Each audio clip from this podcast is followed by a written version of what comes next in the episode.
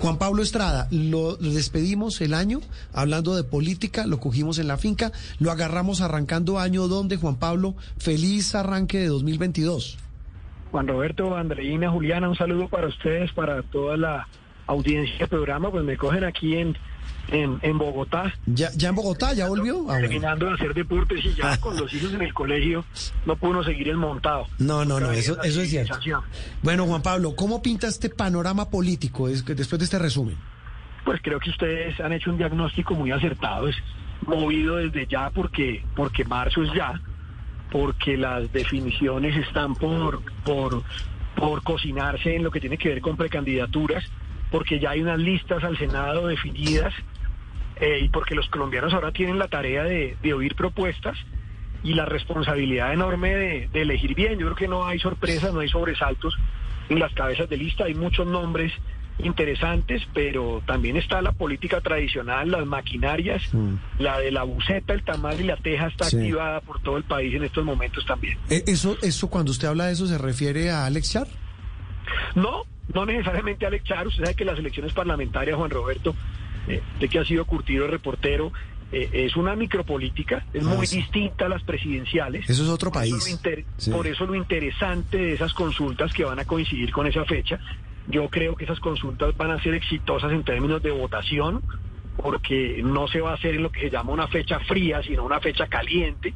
Eh, y esos políticos y parlamentarios que están pensando en su supervivencia, que están gastando por lo demás cifras astronómicas en esas campañas que uno no entiende eh, cómo va a ser el retorno cuando hace las cuentas de ah, pues, lo que es pues, el parlamentario. Mm, pues, eh, van a llevar la gente a votar y eso va a ser interesante, que van a ser votaciones interesantes en todas las consultas. Sí, muy interesantes. E, en tema, digamos, de, de este partidor eh, que ya empieza a decantarse, hablábamos de la, de la bajada del bus de Echeverry, habrá que ver qué pasa en la coalición de la esperanza, eh, qué va a pasar, por ejemplo, con Sergio Fajardo, con Alejandro Gaviria, que al menos cerrando el año no despegó.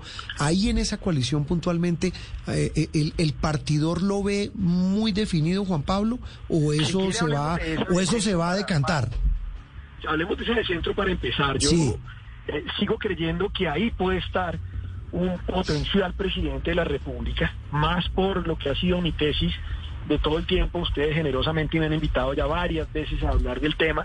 Yo creo que el país está cansado de los extremos. Hay todavía un número muy importante de indecisos y puede terminar pasando que, que se vote por el de centro, sea cual sea. Es mi, mi, mi impresión. Y sobre todo en un escenario de segunda vuelta, si la contienda es Petro versus un candidato de centro, Gustavo Petro la tiene más difícil. Entonces yo creo que ahí está el tema muy apretado, es un partidor ajustado, yo sigo diciendo que ahí Juan Manuel Galán tiene un, espacio muy importante, Alejandro Gaviria eh, tiene que hacer eh, la tarea, Fajardo, lo dijimos a final de año, recibió un golpe muy fuerte con el tema eh, Contraloría, eh, tiene plomo en el ala, pero ha sabido sortearlo hasta ahora, este par de meses, lo ha enfrentado.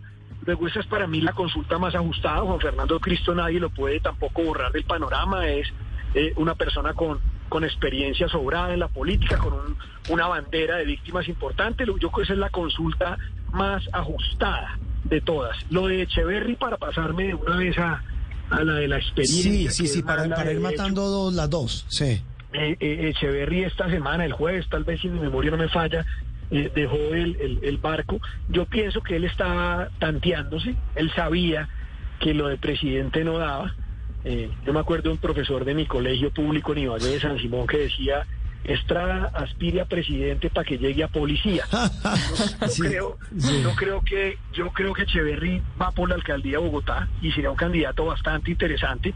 Ya mostró que tiene ideas, que tiene propuestas, que que puede tener partido y ah, hace bien. ¿Sabe que yo no lo había pensado así? Sí, es una buena. Yo pienso que él está haciendo un tanteo ah. y puede ponerse en el partidor como un interesante candidato para la alcaldía eh, de Bogotá. Ahora, pienso que ahí se inventaron a Alex Char pensando en contrarrestar eh, la popularidad enorme que tiene Gustavo Petro en la costa y poner en el dilema a la gente ese día en la consulta si votar por el pacto histórico o si votar por esta. Y yo pienso que Alex Char puede dar la sorpresa. Eso le iba a decir yo, no puede terminar convirtiéndose en el...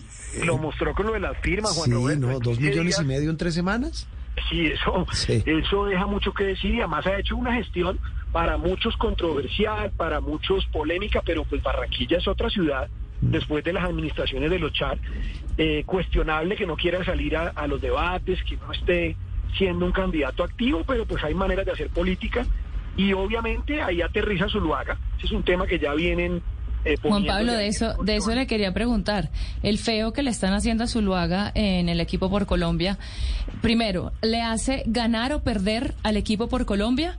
Y a Zuluaga, ¿cuánto daño le hace? ¿Cuánto oxígeno le queda? Mire, lo que pasa es que, eh, Andreina y, y, oyentes, si Zuluaga va por un lado, con la maquinaria que tiene, porque el Centro Democrático tiene estructura. que no es despreciable, exactamente. Tiene diputados, tiene concejales, eh, ha tenido gobierno, pues pone unos votos y por el otro lado van los otros, eso sí sería una, eh, una tragedia.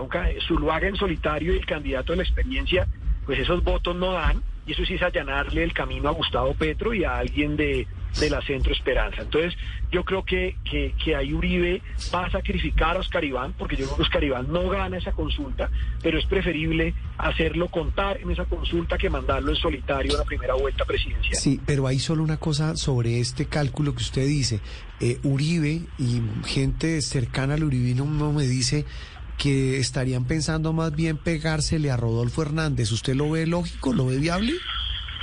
Hombre, yo digo pues que Rodolfo Hernández es un candidato que es el que tal vez también, se lo dije a ustedes, más votos le puede quitar a Gustavo Petro, pero yo no veo, no veo a, a, Oscar Iván haciendo una consulta con Rodolfo Hernández, porque volverían a cometer el error. No, pero pueden sacrificar a Oscar Iván Zuluaga y, y y por la puerta de atrás meterse a apoyar a, Rodolfo. Bueno, pues yo le voy a decir, en el, en el Centro Democrático se han visto cosas, acuérdese de Francisco Santos, acuérdese de Carlos Holmes, que en paz Es que por eso lo digo, porque, porque no es nuevo. saben lo que es que los bajen de la buceta. Entonces, eh, eh, Oscar Iván, si, si no empieza a marcar con unos guarismos interesantes en, en la próxima medición que debe salir, creo que hay una encuesta en trabajo de campo en estos días, eh, si no sale interesante, pues el uribismo tiene que buscar otro gallo porque lo que tiene claro Uribe, que gustenos o no, es un animal político en el buen sentido de la palabra, es que un candidato que huela mucho a Uribe no tiene viabilidad en este momento. Eso es una gran paradoja que después de 20 años eh, Álvaro Uribe sea un lastre y no un punto a favor. Y Oscar Iván pues es eh, sin duda identificado como un candidato de las entrañas del uribismo. Mm, pues Juan Pablo, primer pincelazo del año. Seguiremos hablando porque esto, esto se va a poner bueno, intenso y cada vez más interesante, ¿no? No, y Juan Roberto, hay que decirlo, el único que está haciendo política de verdad es Gustavo Petro. Ah, sí, lo mencionábamos, lo de la visita a España. Guste a eh, quien le guste, ah, Gustavo Petro es el que está lanzando propuestas, polémicas o no. Tuvo una visita casi que de jefe de Estado de España, se ha aproximado al empresariado, está tratando de morigerar su mensaje para el tema del miedo y pues se mantiene firme en las encuestas. Ahí está. Juan Pablo, un abrazo, feliz año. Lo mismo para ustedes, un buen 2022.